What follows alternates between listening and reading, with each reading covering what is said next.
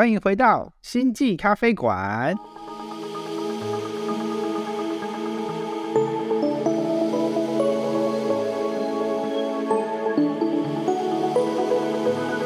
我是抬头文我是琪琪，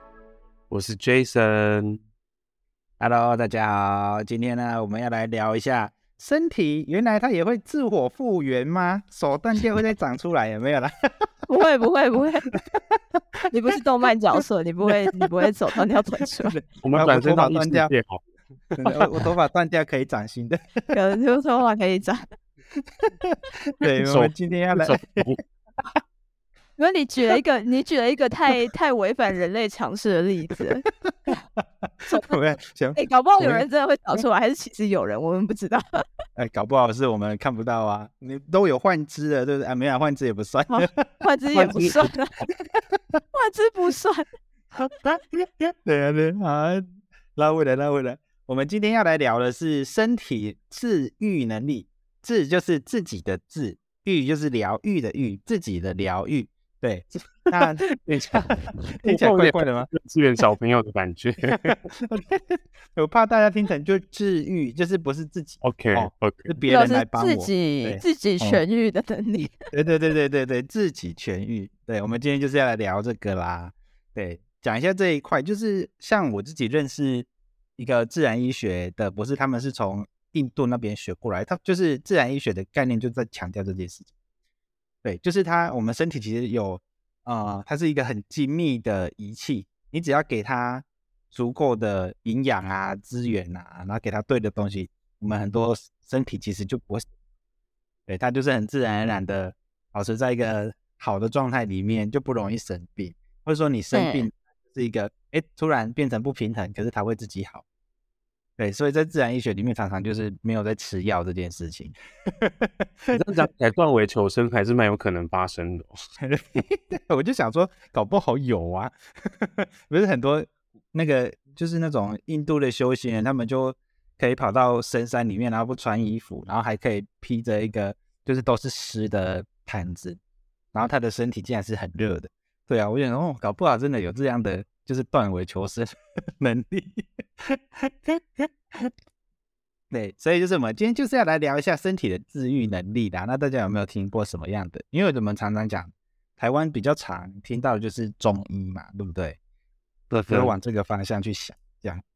我我听过的都是蛮极端的，没有啦，就是？就是我之我之前有思考过一件事，就是我呃，比方说粮食危机啊，然后没有东西吃的时候，就是人类要吃什么生活。然后那那时候我就发现有人就是在研究能不能只呼吸就活着这件事情，石气，食气，我听过。对石气。然后然后我就发现就是就是它其实也是从就是饮食上开始慢慢调整嘛，因为有一个有一个理论是说就是呃，就是因为这我们嗯来到地球，其实这这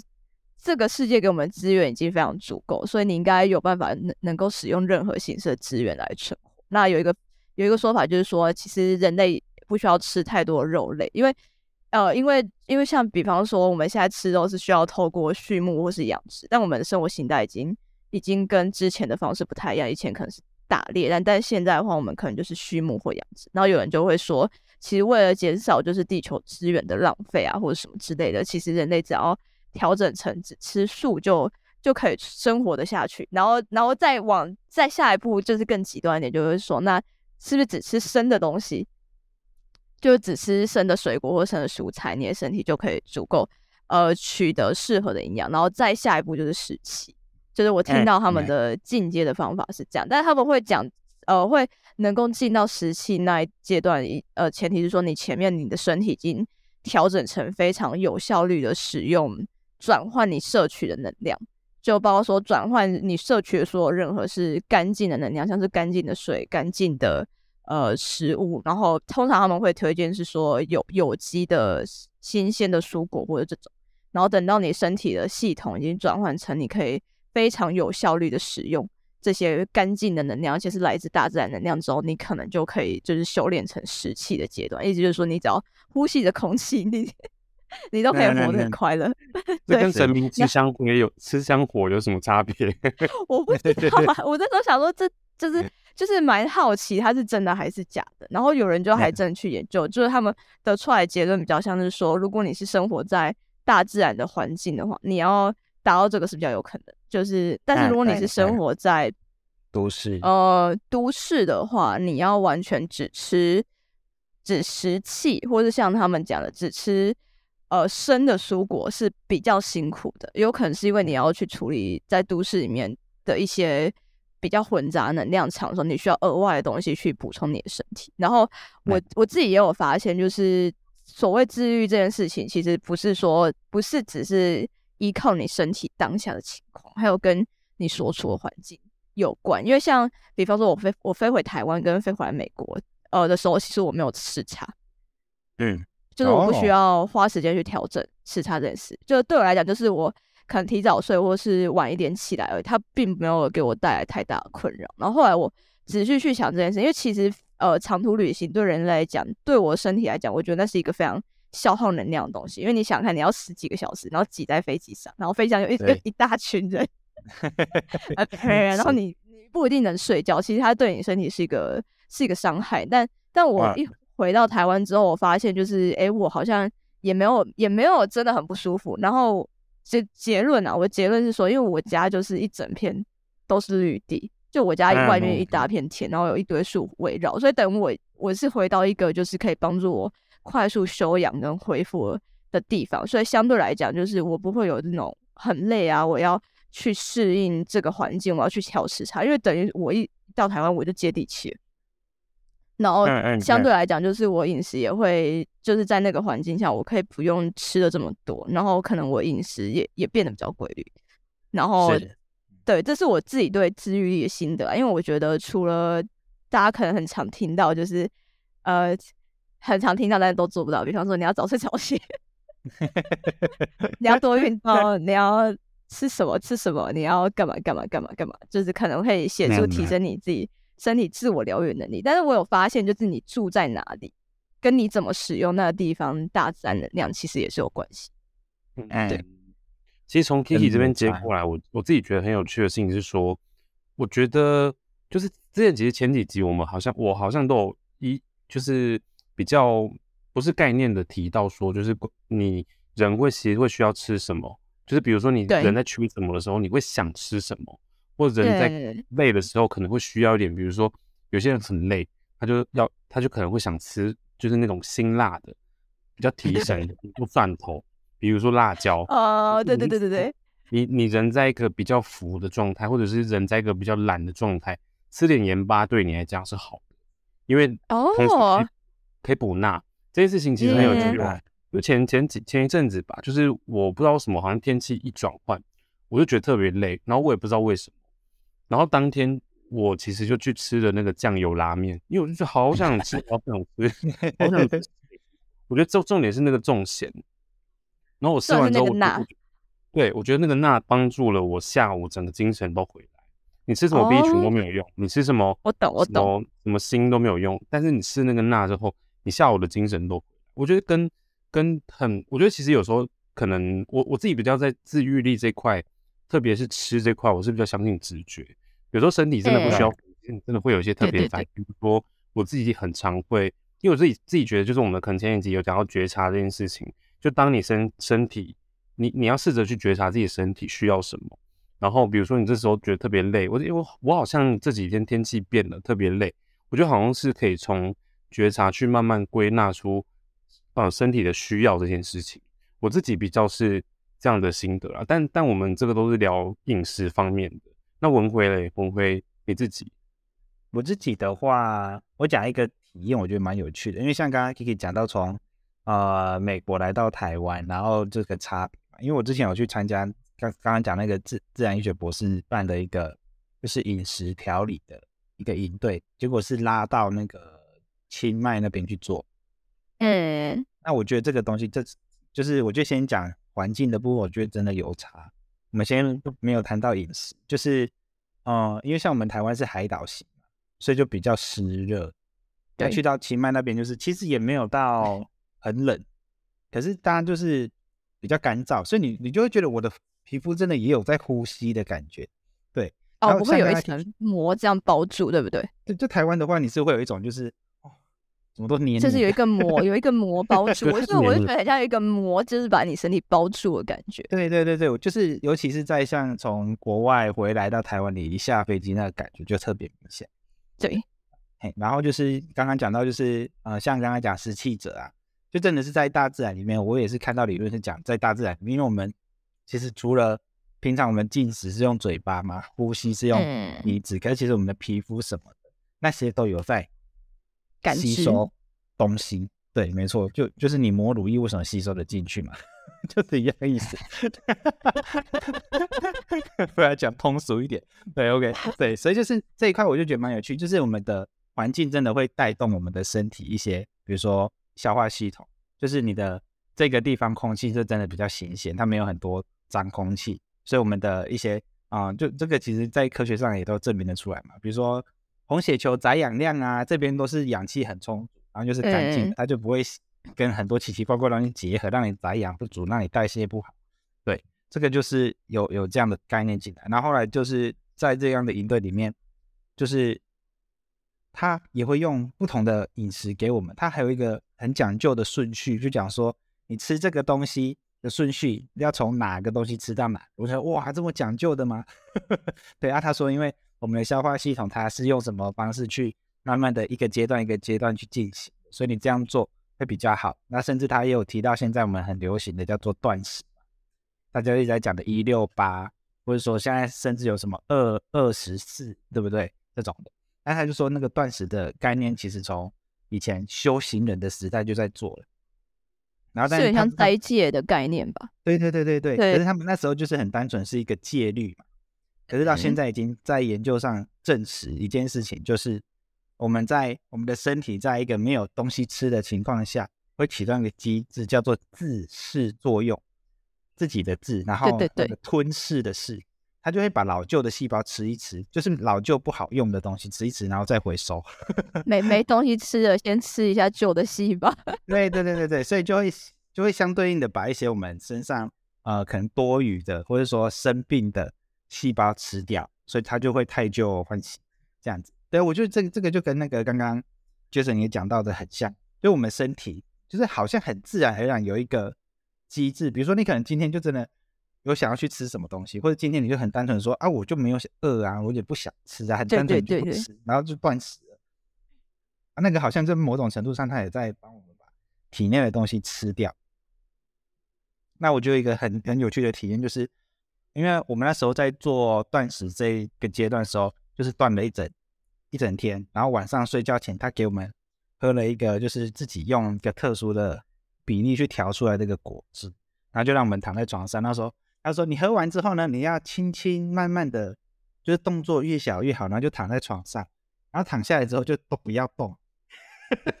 然后最好是这样就有办法睡着。对啊，你就会你你就让你的身体去运作，这样子哦，好好好，OK。结果说，哦，结果就是我自己的体验是身体就很热，然后热到，因为他说冷气要开到最冷，哇，我的身体整个在热神，奇的果汁，对对对对。那但是他说他是一一连串下来的运作，不是只有那一杯果汁的影响。哦，OK，对，然后我们就是这样，然后他就啊，好热热啊，热到后来我都跟整个都睡不着，好像三四点的都还没睡，然后到但是隔天早上哦，就开始就是我们身体一些不干净的东西，就透过那个上大号会被上出来，很有趣吧？对，然后他还直接直叫我们要，接帮你排除。没错没错，而且你要拍用照片拍，我们要用相机拍拍拍出来的拍东西，拍那个颜色吗？不是颜色，真是每个人的东西形都不一状吗样？呃，我自己的状态是它不会有一个完整的形状，可是会有一些微微小小的结晶体。结晶结晶体体是结晶真的是结晶体，就是是你以前没看过那种。对我没看过的，就是那那一次去的时候才发现，因为我上厕所会嗯上出这个东西，对，然后就是有有那个比较开放的一起去的伙伴，他也会跟我们分享说，哎，他上出来有有什么东西这样子，对啊，结果就是那个自然学博士就说，这个就是比如说卡卡在你身体深层里面的一些脏东西，它被嗯带出来的，可是他没有透过前面的这些阶段的话，会带不出来，因为像 我们就是去嘛，还还会去逛街之类的。然后他就很很说，跟你说我们去逛街，那你只能买就是一些你可以用的东西，但不可以买吃的哦。因为他怕会 干扰到 对，不然就就前功尽弃，啊，然后就就有人就偷吃，啊，是 所以他他就一定有人偷吃啊。对，就就有人偷吃，他这个大出来没大出个什么东西来，就是大出他之前吃的东西而已，就没有把那个我们讲那个前功结晶的东西带出来。我是对，所以所以我觉得这个这个就很有像像我上完那一次厕所之后，然后你就会发现，哎，身体又变轻了很多。对对对，对我我一开始会觉得身体变轻，就是嗯，从吃肉改成吃素嘛，然后后来就是在这一次就真的就哎又变轻了。对我觉得这这就是一个很有趣的身体的一个疗愈过程。我们都有一个机制，只是你透过一些方式去给它，或是甚至我是不给它，让它去运作。比如说像刚刚讲的自噬作用，那就是不给。对啊，当然最后比如说可能我们做完这些呃排毒嘛，或者的这些动作之后，后面的恢复期也是很重要的。就是有人断食之后，如果你肠胃到目前空了，他已经放松一阵，子，因为你就马上给他吃一个炸的啊，或者 说听说那个会，听说那个会吐死欸、因为我看过，就是有人研究断食的纪录片，然后他们讲通常都是清水断食嘛，就是只喝水，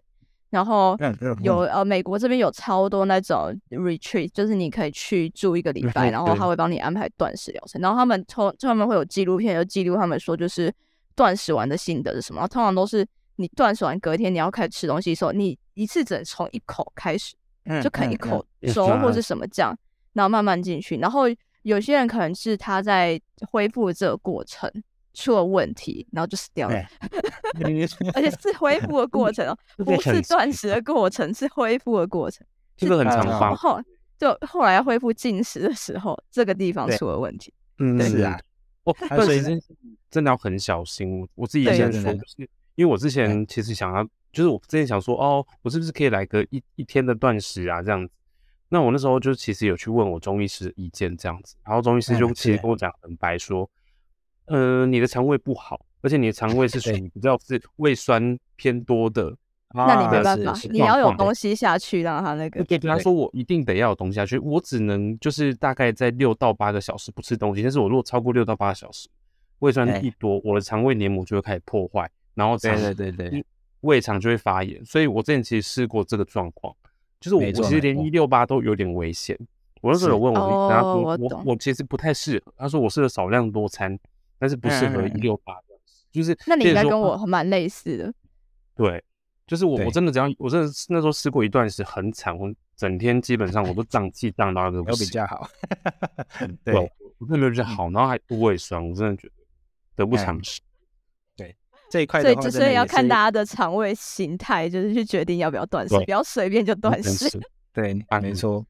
你像像像那个博士他也有讲啊，他说他他也会看每个人的状况，比如说，哎，你的话应该要吃点东西，他就会在那时候再准备一些东西给你吃。哎，你哦，你这个可以断的，好，你就断。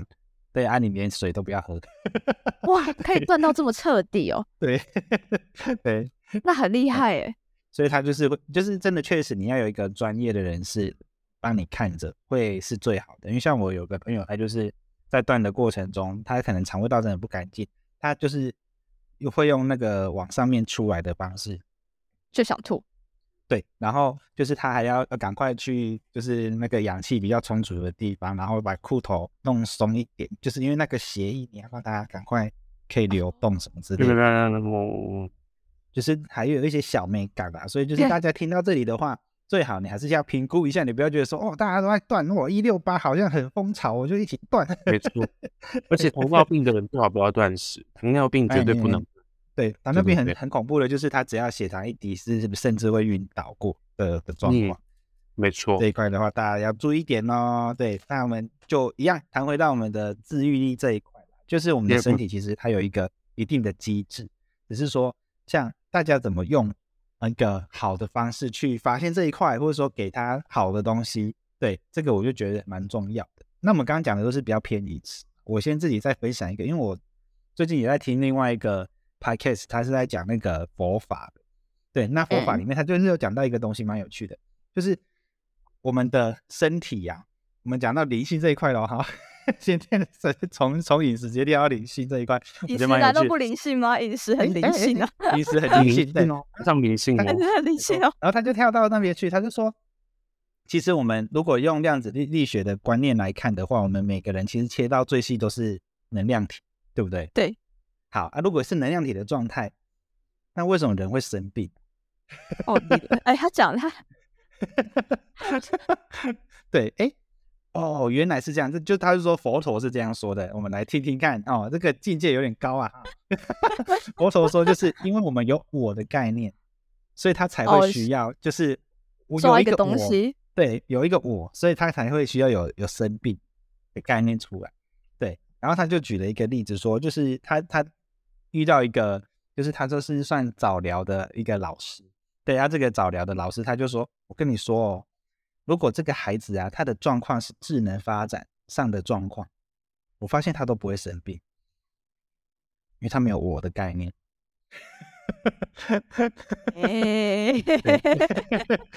对，然后就是这是他的观察。他说：哦，以这样的来看，因为就是有有时候我们的身体状况，或者说我可能就是一直觉得，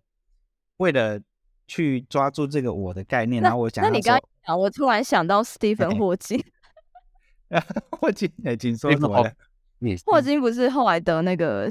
什么渐冻？那个叫渐冻渐冻症。对，渐冻症。但是你会发现还蛮多这种类型的例子，是他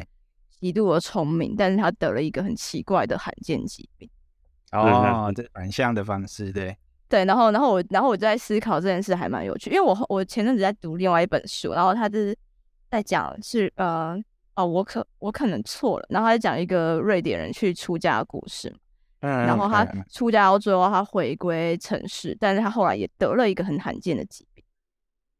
然后我，然后我就是这这这件事蛮有趣，因为其实理论上就是他这个例子让我就去想说，他他其实是一个修行的人，所以我们会预想说，就是你在修行过程中，你应该是达到万物合一的状态，你的身体应该是非常健康，你不会生病。但是我还是会听到有些例子是。他在某些地方很成功，然后或是他给人的形象是呃很很开朗或者什么，但是他却得了一个罕见的疾病，或是不应该是癌症的，却得了癌症。然后这件事我就觉得 就是诶蛮有趣，但后来文辉你一讲，就是就是就是就是你讲这个概念，我突然觉得哦好像说得通。我值太深啊，这有可能。对，所以他说就是当我们的就是其实像我们静心静坐，为什么有时候我们会讲说哎。静坐，其实我觉得现在科学上还没有办法完全证明这件事。大家都说，哎，冥想静坐可以调整你的自律神经，但是它到底是怎么一个回事，你根本也不知道，对不对？对。但是在佛陀的理论来说，他就说，因为我们的身体本来就是一个能量体光子化的状态，所以对对对，当你在进行静坐的时候，你的频率开始就是趋于稳定，所以你这些。本来的什么自律神经这些东西，就是一样，就是这些频率就被调，能量频率啊，所以它就会被调成一个这样的状态，所以你自然就不会生病。他就这样说，那哦，OK，很合理哦，这样子。对，所以就是透过我们，就是当我们开始一直想要做什么事情，有那个我的状态产生的时候，其实我们可以透过一样像这种冥想进行的方式，我觉得啦，因为像我自己也是这样。但我突然就觉得说，哎，好像最近我一直在忙很多事情哦，我觉得应该要来静心一下。然后就就是你一静心的时候，你就知道说啊，好，我现在该睡觉了，你就不会一直执着在说，好，我现在还要把什么事情做完再睡觉。你就会开始知道说，我现在就是该睡觉，然后早点起来再弄就好了。我不是硬要把什么东西搞到很完整。叫拖，叫那个叫什么完美主义？因为因为我之前有问过，就是大家晚睡这件事情，还有就是就很多我们生命中在做事情，其实就是补偿你你没有满足的欲望嘛。晚睡这件事情，很很多人是因为 白天做了不是自己不想做的事情。对对对对，就是比如说开始看动漫，报复啊，对呀对呀对呀，报复性耍飞，对报复性耍，对，我就很对。我也很常这样，我很常就是哎哎，做完什么事来看一下动画好了，对 之类的，玩一下游戏好了。不过我会讲的那件事情，我觉得我我自己蛮感同身受，是因为我其实自己很，就是我我我算是有焦虑症跟恐慌症的状况，然后我我老实说我也好，我也调整好一阵子，然后第一次发现我开始有恐慌的状况是，是我发现，哎，我的脑袋好像进到黑暗的地方，我会开始不平衡。就是如果我有个地方特别黑，然后我就会发现，我就会对这个地方的空间很没有安全感。我甚至就觉得说，哎，我是不是要掉下去了？我很紧张，然后头脑就会开始我的呼吸，我就会变得很紧张。然后比如说我开始就会焦虑，比如说我就把我的手抱起来，比如说我就会开始整个人蜷缩起来，想要躲起来。但是那个其实多半其实会把这件事情更深化、更影响你在情绪上的反应，因为它其实已经影响到你的身体。那对。刚刚我会讲到那个静心这件事情，我觉得静心静心这件事情，就是除了我们平常打坐坐下来去去去调整自己的呼吸之外，我觉得还有一件事情是直接应用在生活上。因为我自己在面对我焦虑症这件事情，是我直接应用在我遇到，比如说我开始知道哦，好像这件事情要上来了，恐慌开始，我紧张开始发作了，我会试着去调整我的呼吸，然后试着给自己一点暗示。我觉得这个这个部分是。把冥想挪到你自己的生活中去使用这块，对，我觉得对自己在面面对自己的焦虑症或者是恐慌症有很很大的帮助。一是我觉得，一是你要暗示自己，你你现在在在这个地方你是安全的，你在这个地方你是舒服的。然后二是你要觉察自己的身体，让自己的身体慢慢的放松。这跟我们的冥想其实很像。我们冥想不是一一直要告诉你告诉自己说，我们有哪里不够放松，好，我们透过呼吸，然后让那个地方放松。其实就是你在哦。你身体上、心、心理、心理上，就比如说，呃，自律神经开始亢奋的时候，其实我觉得这件事情对大家也会很有帮助。我自己多多数的时候是，我不会让他在一个，因为就是自律神经就是不失调，它其实会有个所谓的高高峰期跟低谷期，所以我们就是要试着不要让它到了高峰期，要要让它一直在维持在一个就是对。小小的幅度，小小的，你就不会好像很容易被影响，因为你你一到高峰期之后，往下到低谷，你整个情绪会荡下来，整个人会瘫软。这就是为什么有些恐慌症人他说他会动不了，就是这样。嗯，真的。之前我有看到一个是讲多巴胺的部分，多巴胺的话就是我们会，我们常常会觉得说，哎，应该说我们以前的观念就会觉得说，哎，快乐才是好的，对不对？啊，尽量不要有负向情绪，但是就是我们家学生心灵久的人，就叫做稳定才是好的，中中庸 中性的状态，平衡平衡平衡的状态才是好的。对，所以他讲那个多多巴胺的时候呢，他就说，就是我们的身体机制要要做的事情，也叫做要趋于平衡。所以当我去追求一个多巴胺起来一个高值的时候，你知道你就知道会发生什么事了，因为它就往就下去，而且是觉得很平均，对对 对，会往下掉。没错，没错。但是因为我们现在生活中太多刺激的，比如说划个手机，你可以看个 reels 啊，看个 TikTok 啊，那它都很短时间可以一直给你刺激，它就是在往上叠，咚咚咚咚咚。所以你为什么手机一放下来，你就啊，就是这样，对，是这样没有错，是这样没有错，你就会还会忍不住，还想要再继续拿来填，因为你就是你那个掉下去的时候，身体会自己想要回到。平衡状态，可是回到那一个高峰状态，没错，你只要忍住，它自己就会回来。因为我们身体本来就是这样，对。但如果你没忍住，你就变成在加，就把它加到最高高点去，然后就会在掉。我我觉得比较 像是说去找到那一个，因为因为我我我最近在借手机嘛，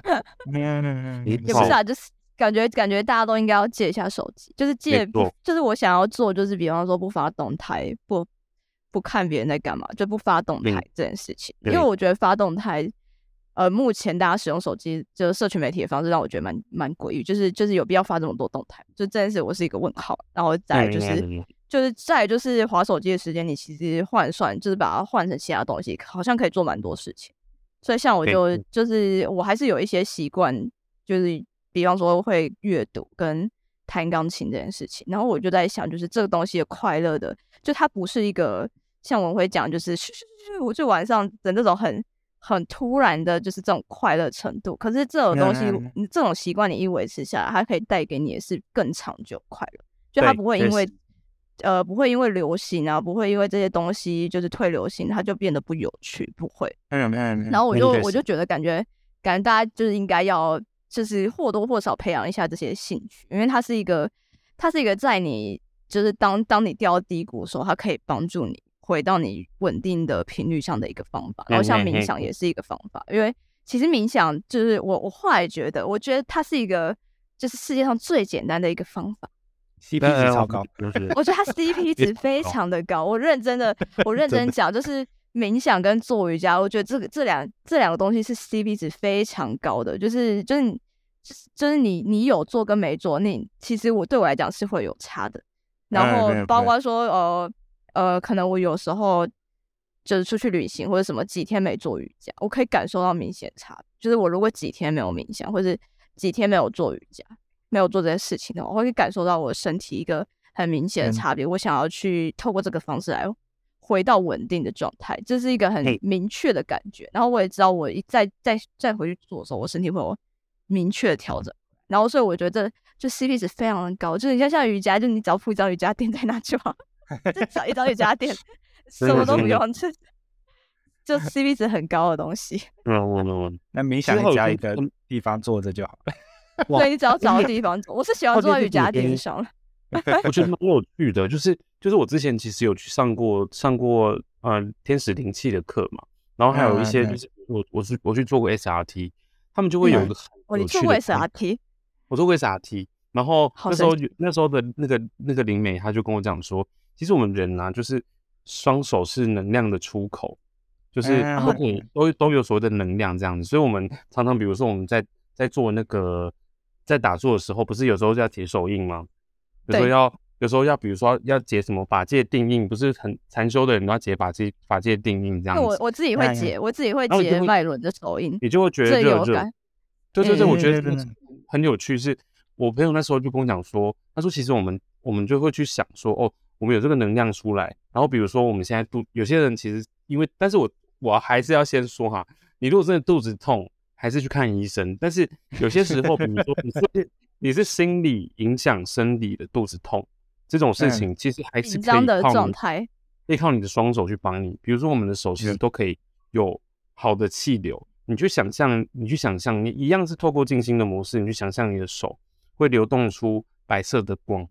然后流动出嗯白色的光，这个白色的光是可以去舒缓你目前的疼痛。比如说你现在肚子痛，你可能在，你可能就把手抚触在肚子，然后就告诉自己，就是就可能透过呼吸，然后想象那个白色的光一直在你肚子这边流动。我觉得，我觉得有差，这件事情对我来讲有差，就是我可能也会觉得说啊，是什么什么什么怪力乱神的 摇手嗯怎么会有这种事情？但是我真的是试试试了第一次之后，我说你有被他吓到，之后我就可嗯嗯可比较比较像是情绪，因为像像我比较常会因为紧张或者是恐慌，呃，会有些比如肌肉酸痛，或者是肚子真的很不舒服，然后开始大胀气的情况。那这时候其实对我来讲，我觉得这就会很有帮助。我是其实跟我刚刚讲的那个冥想很像。然后那个林梅就给我举个例子，他说，我小时候不是常常妈妈就会就是在我们在那边哭的时候，妈妈都会摸我们的头嘛，就是或者是嗯摸我们的肚子，然后不会不会哎痛了，不会痛了，然后就摸。痛飞妈妈的手也有治愈的能力哦。哦 我我发现这件事，因为我我长大之后，我还是很喜欢人家摸我肚子。就比方说，我躺着，然后你帮我摸摸肚子，我常叫我老公说我要摸肚肚，很像很像在吃猫。猫咪猫咪，哎、我要摸可以可以被摸肚肚的猫咪。然后，然后我就有发现，就是、啊很神奇哦，就是就是我我身体算敏感的嘛，所以他一碰我，我就我肠胃就开始叫。就他一碰我肚子，我就听到哦，我肠胃在动了，就是很像我接到气或是什么。然后我就说，哎、为什么你每次摸我肚肚，我我肚子就开始叫？他说，哎、你而且他不是，他真的不是摸很久，他就是这样，就放在上面而已。嗯，然后我我肚子就是还动，就很像有有有能量运转起来的那种感觉。没错然后后来我也自己，后来发现我自己摸其实也有这个效果你自。己也可以，你自己也可以，你 不要自就给别人摸，感觉很爽，你知道？对，我我我懂，我懂，对对。但是我自己摸，后来发现，哎、其实有这个效果。所以表示就是说，如果你身体在，因为像我们上班族有时候久坐嘛，你你其实嗯这个脊椎，你嗯你的这个通道其实有有可能就是一个扭曲的形状或什么这样。所以我有时候嗯你就是就是这样，像我就很常。呃，比方说坐了一整天，或是起来动一动，打个嗝，就打个嗝这件事情，你其实就。是已经把一些阻塞能量就是排出去。然后我想我就是摸一下肚子，然后就感受一下哦，我我肚子在动，因为就是然后你因为像我是我也是肠胃比较弱的人，所以有时候我们会焦虑的，原因有可能是因为我们肠胃真的不舒服，但是其实是交互影响的，所以有时候我就这样做之后就觉得哎还蛮舒服。然后然后我我真的相信你说那个手有魔力这件事情，真的有，真的有。哎哎哎哎，我真的有，因为什么？我发现，因为我后来也是想说，我也要应用这一块。我甚至有试过一招，因为我有时候就是很常会偏头痛，但我后来也发现那就是自己在想太多。但我也会做一个动作，就是有点像那个哈利波特那个除湿盆，我就把那个我我我就我就用手，就我要把那个哦一直想的东西拉出来，拉出来。那你的除湿盆在掉，来拉出来，没有我就把它丢掉。我们要我们要把它留着的意思。你可以看一下有没有什么有趣的事。你要往窗外丢，你要往窗外丢。我这这危险是哪里？我群用的，我们那个 大天使的老他就说什么我们要切除以太管。那切除以太管，我就说那切除完之后可不可以就是就是丢在地上？就要说不行，你丢在地上，它那个能量场再回来，你要去丢在后台。但是你丢在 窗外会被别人捡走吗？随便啊，你就拿去吧，反正是烦恼。丢在窗外会被别人捡走。对啊，我觉得这个这这招对我来说蛮有用，因为我最后会真的觉得，哎，有个东西被拉出来，就是我觉得是把一个那一个不舒服的能量拉掉。那我要那我要把筋痛拉出来。你也可以啊，就是你用这个方式去，我觉得这一块之前看那个芬多奇在讲的时候，就是。他说：“就是当我们自己信任、自己也相 信这一块东西是有用的时候，它就会开始产那便秘也可以把它拉出来，我可以把我的便秘，肯定可能就 肚子就还是得拉出来。对，突然就拉了，就突然就想大便。没错没错，突然想跑厕所这样啊，卡住的能量被拉掉了。那以上就是我们没有什么医疗根据，所以拜托，你都便秘严重。”医生，要去看医生，对对，不要用这种。没错，大家可以就是试着用用看我们今天提到的方法，比如说饮食啊，或者说你信任你的直觉，就是你今天哎有一个感觉，你就想要吃吃什么东西，或者甚至你就不想吃东西。然后第第第三个就是我们刚刚提到的，大家觉得 CP 值很高的就是冥想、瑜伽这一块，大家也可以使用。然后最后呢，还有一个就是用。比如说我们手上的能量，可以去试试看。OK，好，那今天呢，我们聊治愈力就先聊到这边喽。OK，我是抬头文，我是琪琪，我是 Jason，我们下次见，拜拜，拜拜。